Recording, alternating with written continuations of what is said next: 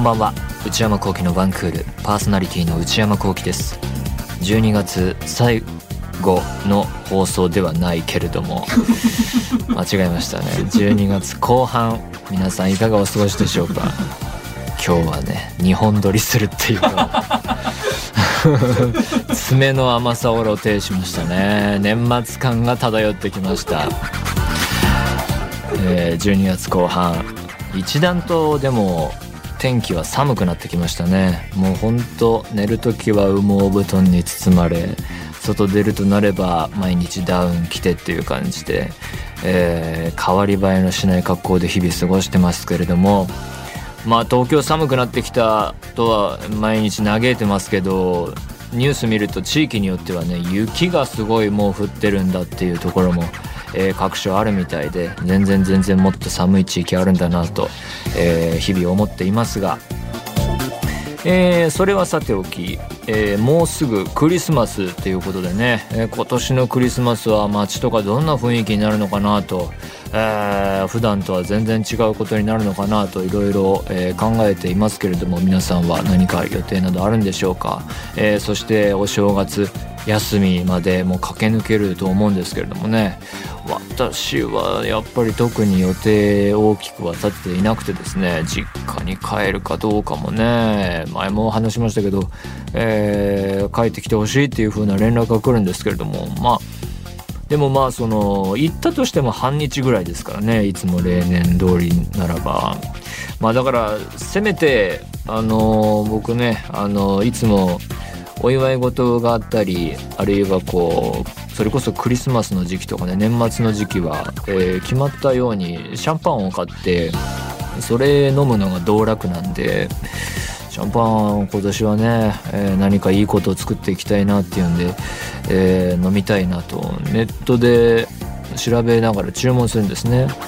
これ年々こう僕買い物っていうのをやるといつもそうなんですけどこう選ぶ作業が本当に面倒くさくてね。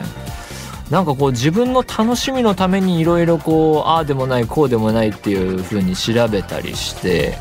えー、じゃあこのお店で買うかとかいやいやもうちょっと調べてみるとこっちの方が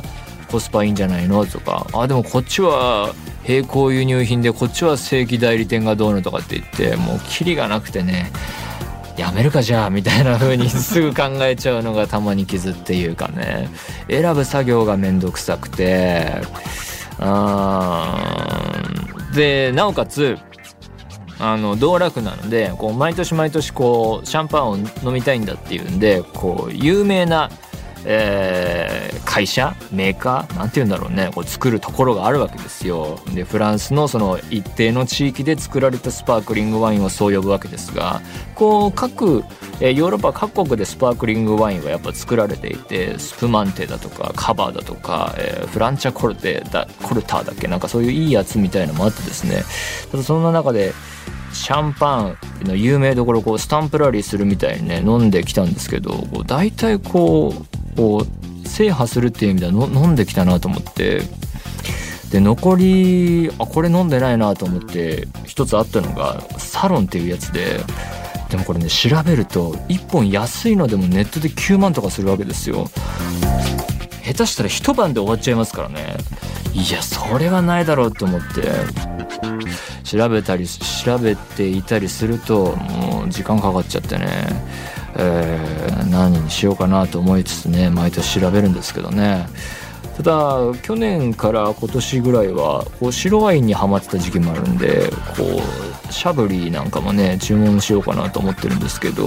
だから年末年始は特にどこ行くっていうのもないんでそれとあの配信系のね、えー、見たいドラマとかはすごい溜まってるんで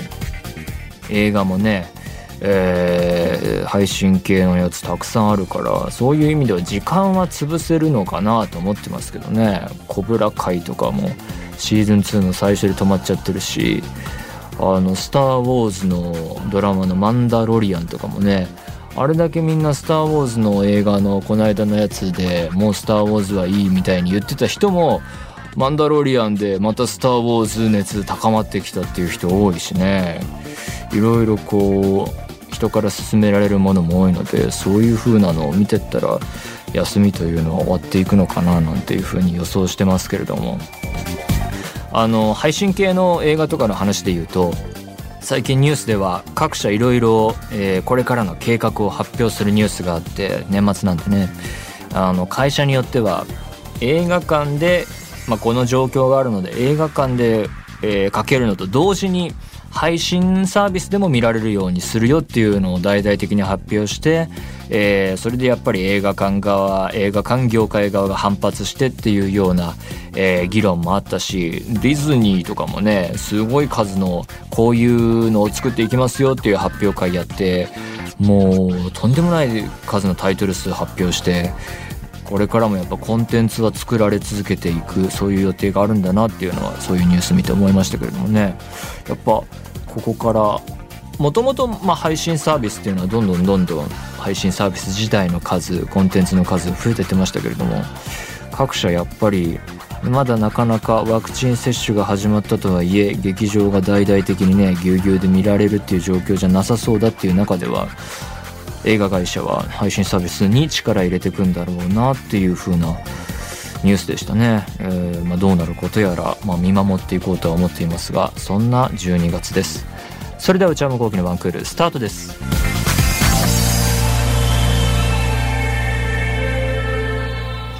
それではお便りを紹介します。ラジオネームコノミーさんからいただきました。内山さんこんばんは。ポッドキャストで毎週拝聴しています。さて、308回の放送では、整体や鍼のお話をされていましたね。幼少期からスポーツをしていた私は、整体やらマッサージやらには小学生の頃からお世話になっていました。そうなんだ。スポーツちゃんとやる人はそういうの小学生からやるんだ。まあでもそうか。肉体を使うという意味ではそうですよね。私がこれまでに受けた施術の中で一つご紹介したい治療がありメールしました。それは、ミツバチ療法というものです。名前の通り、ミツバチの毒を活用した治療です。生きたミツバチから毒針のみをピンセットで抜き取り、全身に点々と少量ずつ刺していきます。効果はうろ覚えですが、あれ？血行を良くして血液を循環させて老廃物を出すといったものだったと思います。この治療を受けると全身がジンマシンのように赤くなり、え？数日間はとにかく痒かったことだけは覚えています。機会があればぜひ内山さんも受けてみてはいかがでしょうか。嫌ですけどね。これは嫌でしょう。ええー全身がじんましんのように赤くなりとか数日間はとにかくかゆかったことだけは全然いいことなさそうなんですけどね。ちょっと私は嫌ですね。ほっといてもじんましん出ることもあるので。あいろいろあるね。でも、まあ、ミツバチ療法の効果の是非は置いておいてこう民間療法ミツバチ療法は分かんないよ。知らない。よく知らないから。民間療法とかの類ってね、それがいい方向に働く場合もあるのかもしれないけれども悪い方向に行った場合ね難しいですよね。なんかこう何かを直したいと思ってあの藁をもう掴むね気持ちですがるような気持ちで行った先でね、うん、これはどうなんだろうっていうふうなこともあるだろうし、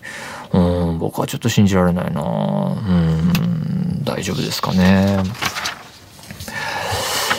ラジオネーム、星香さんからいただきました。内山さん、こんにちは。毎週その年の世相を反映し、象徴する食を選定する、グルナビ総研の今年の一皿。今年はテイクアウトグルメに決まったそうです。販売方法においても、事前予約決済や店頭以外での購入など選択肢が広がり、テイクアウト市場が大きく変わった年になったそうです。内山さんも今年は例年以上にテイクアウトメニューを利用されたのではお気に入りの一品やサービスはありましたか？今年の一皿。なんか前に番組でこういう話題も取り扱わったような記憶もありますが、えー、今年の一皿はテイクアウトグルメ。なるほどね。確かにまあ世相を反映するというかニュースでよく見る話題だったなっていうふうに思い出されますけれどもどうかなで例年以上にテイクアウトメニューを利用されたのではいやあんまりその新しく始まった今年ならではのっていうようなテイクアウトは使ってませんでしたね。だからお気に入りの一品もないし、サービスも特に知らないですね。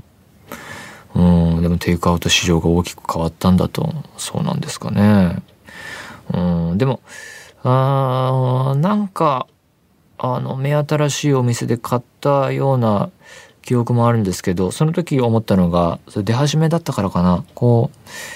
テイクアウト専門店とかファストフードのお店じゃないところがやろうとするとこうオペレーションの難しさっていうかねその頼んでから作り始めるがゆえにちょっとまあ5分10分あるいはお店によっては15分ぐらい待ちますよっていうこともあったのかなってこう何買ったかも思い出せないのであれですけどそういう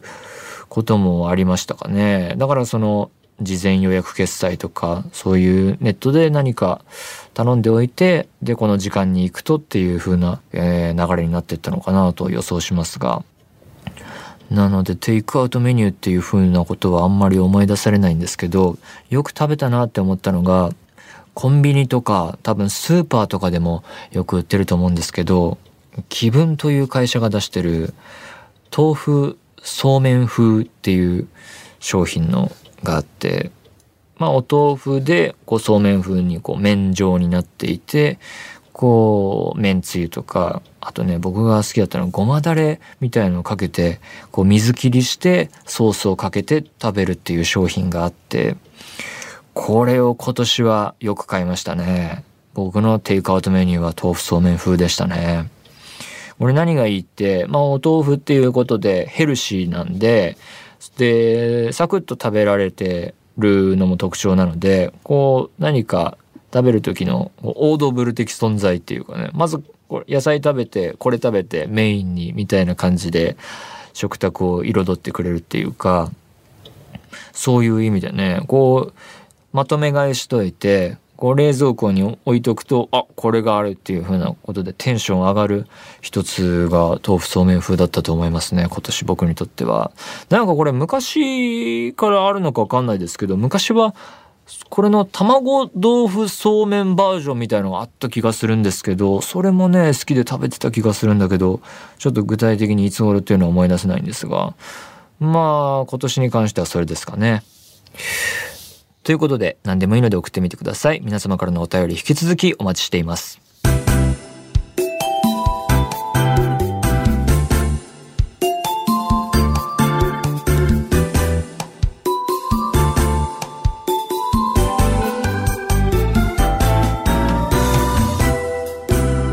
内山幸喜のワンクール。内山さんこれ買いです。このコーナーは買い物不詳な内山幸喜の財布をこじ開けられるような買いな商品をリスナーの皆さんにお勧めしていただくコーナーでございます。えー、来週のこの番組では毎年の恒例企画ベストバイ内山幸喜が今年1年買った中で良かったものをおすすめするコーナー。やりますのでお楽しみにそれではいただいたメールを読んでいこうと思いますラジオネームベイヤンさんからいただきました。26歳女性の方。内山さん、スタッフの皆さんこんばんは。初めてラジオにメールを送ります。ちゃんと自分でラジオ番組を聞くのも内山幸喜のワンクールが初めてです。とってもいい声でいつも耳が癒されてます。ありがとうございます。そして最近私が愛用しているものの中でこれはいいと思ったものがあったのでおすすめさせてください。それは3コインズの保湿用かかとソックスです。びっくりマーク3つ。私はそんなに乾燥肌でもないのですが、冬になると必ずかかとがバキバキになります。ああ、硬い皮がめくれたりもします。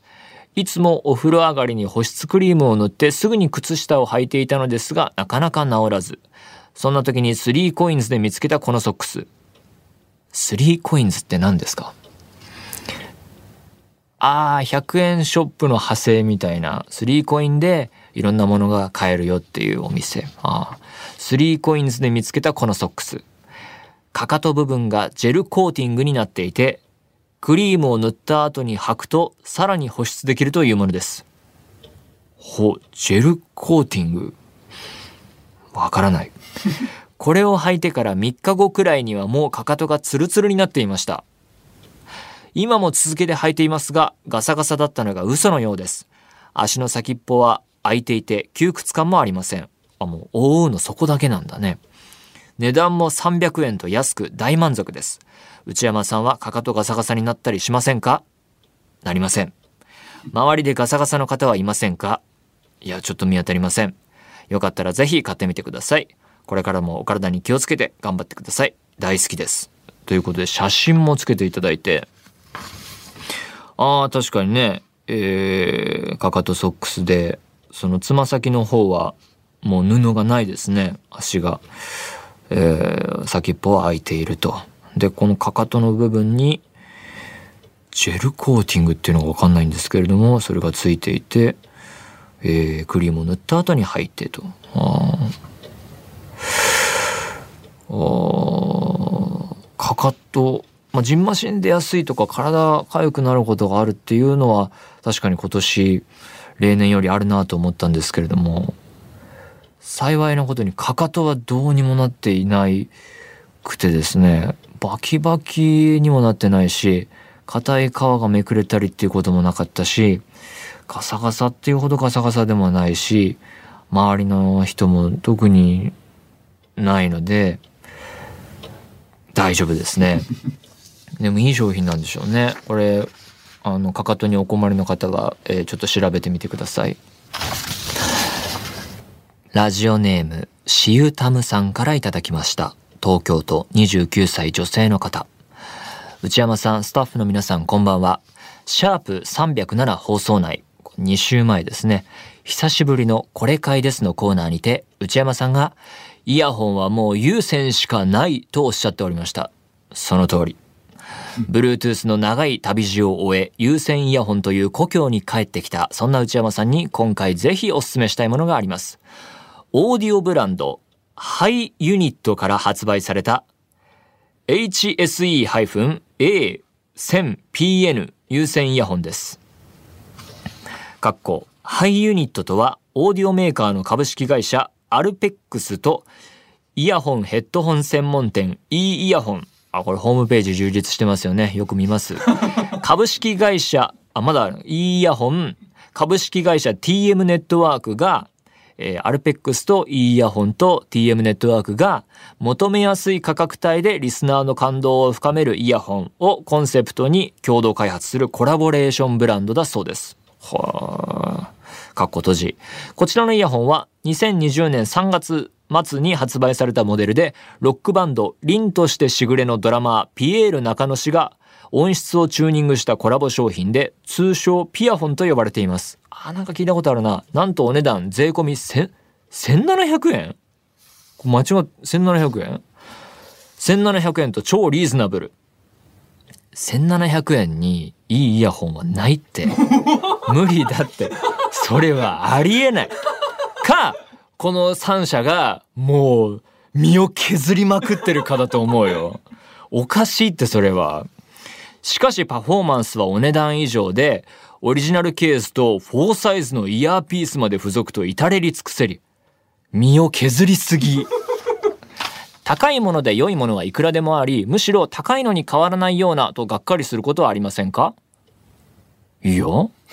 しかしこちらはお財布に痛くない価格と良い意味での驚きを内山さんにもたらしてくれるのではと期待しています。ピエール中野氏がこだわり抜いた音質は素晴らしいの一言。振動感がありつつも、長時間聞いていられる低音域とクリアかつ音域の幅を感じられる高音域のバランスが良く、あ、すごいちゃんとした解説ですね。2000円以下の価格帯のイヤホンとしては最高のコストパフォーマンスだと思います。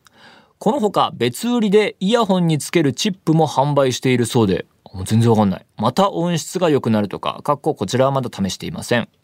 私は主に iPad で映画を見るときに使っています。最近内山さんがムビログでおすすめしていたミッドサマーが Unext で配信していたので見てみました。テレビのスピーカーで流すよりもこのイヤホンで見た方がごくわずかな草原のざわめきや呼吸音、密着性の高いイヤーピースによる完全な無音域、音がない域、えー、突然の大きな音という緩急は凄まじかったです。私的な意見ではありますが、有線イヤホンは基本的には消耗品。ああ、だから、そう、断線しやすいからっていうことだと思いますけれども、あ、もう書いてあるね。紛失や断線リスクがつきまとう外出時の持ち運び用有線イヤホンとしてお一つ試してみてはいかがですか？まあだから、それの対処法としては、こう、リケーブル可能な、えー、イヤホンを使うっていうことですね。高級なやつは割とそうなってるもんね。えー、ちなみに、ピエール中野氏は高価格帯の Bluetooth イヤホンも出していて、あ、それも聞いたことあるな。私は普段こちらを使っています。あ、持ってるんだ。理由は猫かっこ2匹が線でじゃれてくるからです。てんてんてん。最後になりますが、風邪などにお気をつけてご自愛ください。これからも応援しています。ということですけれども。いやー、でもね、PL 中野さんがいろいろこう、コラボしてあ音質をチューニングしたっていうことでいい音質なんでしょうけどもなんか1700円っていうのがなんかの間違いにしか思えないっていうかね。うーん。ちょっと信じられないな。うん。2000円以下の価格帯のイヤホンって使ったことないからわかんないな。うーん。で有線イヤホンが消耗品っていう考え方は僕にはないですね。うん。だからそこにちょっと考え方の違いがあるかもしれませんね。確かに消耗品ならば、そんな何万円もかけたら、えー、断線したらどうすんだ、なくしたらどうすんだ、壊したらどうすんだっていうところで、えー、できるだけコスパいいものっていう風になっていくのはわかるんですけれども、僕はあんま消耗品とは考えていないので、ということで、ちょっといい商品なのかもしれないけど、信じがたいですね。なので僕は大丈夫ですかね。うん。ということで、また来年も引き続き買い物不詳な内山幸喜の財布をこじ開けられるような買いな商品を教えていただければと思います。以上、内山さんこれ買いですでした。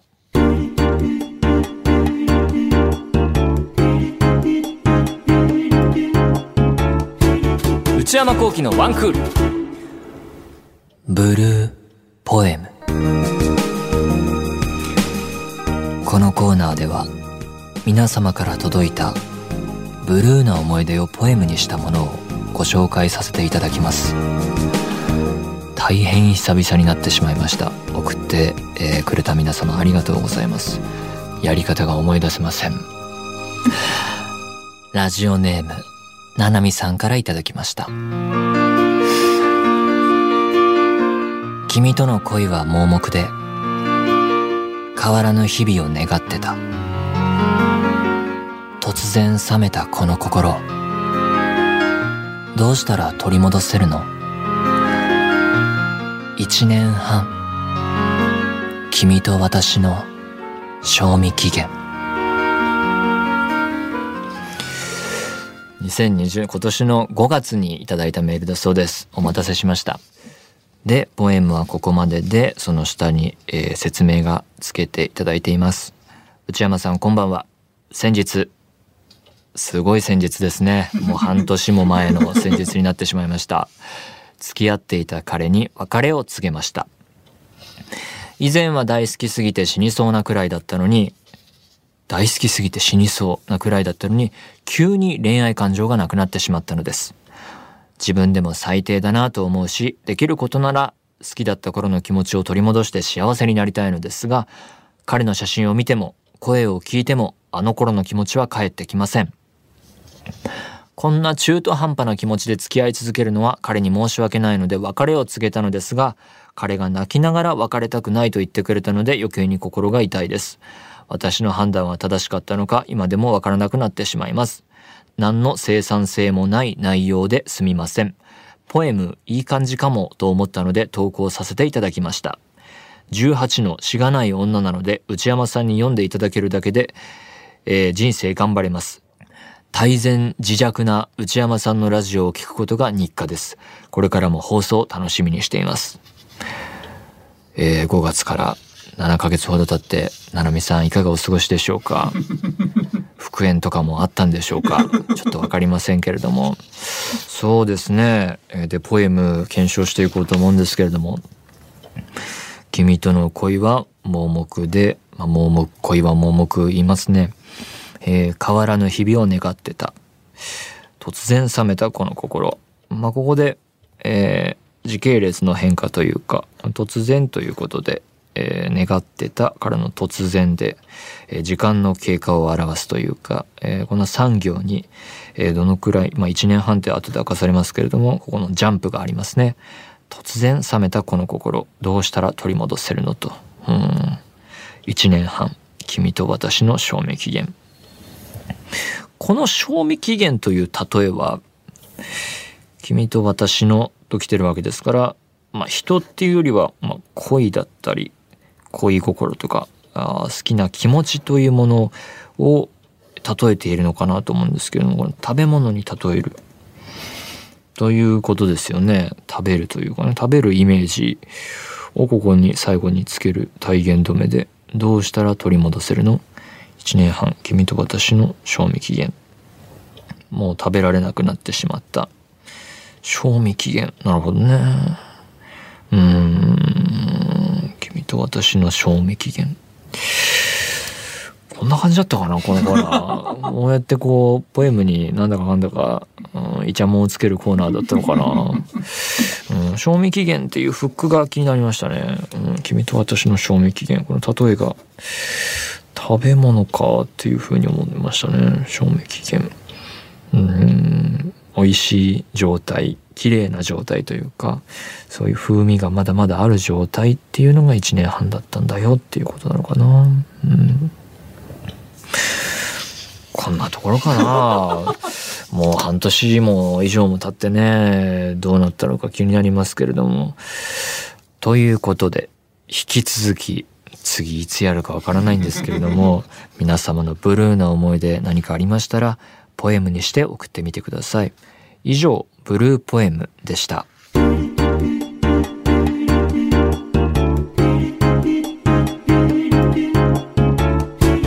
内山幸喜のワンクール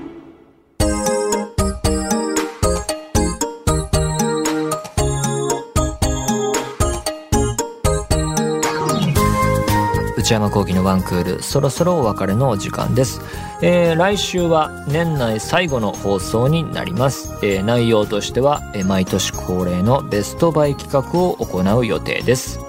まあ、予定と言いつつ2本撮りでこの後すぐ撮るので、えー、必ずやります。番組では引き続き皆様からのメールをお待ちしています。すべてのメールはこちらのアドレスへお願いいたします。one.joqr.net one.joqr.net 番組公式ツイッターアカウントは、アットマーク、one アンダーバー joqr です。こちらもぜひチェックしてみてください。この番組は、ポッドキャストと YouTube でも配信中です。ポッドキャストは、ポッドキャスト QR や Spotify などで、YouTube は文化放送エクステンドの公式チャンネルで配信しています。更新は火曜日の夕方予定です。それではまた来週さようなら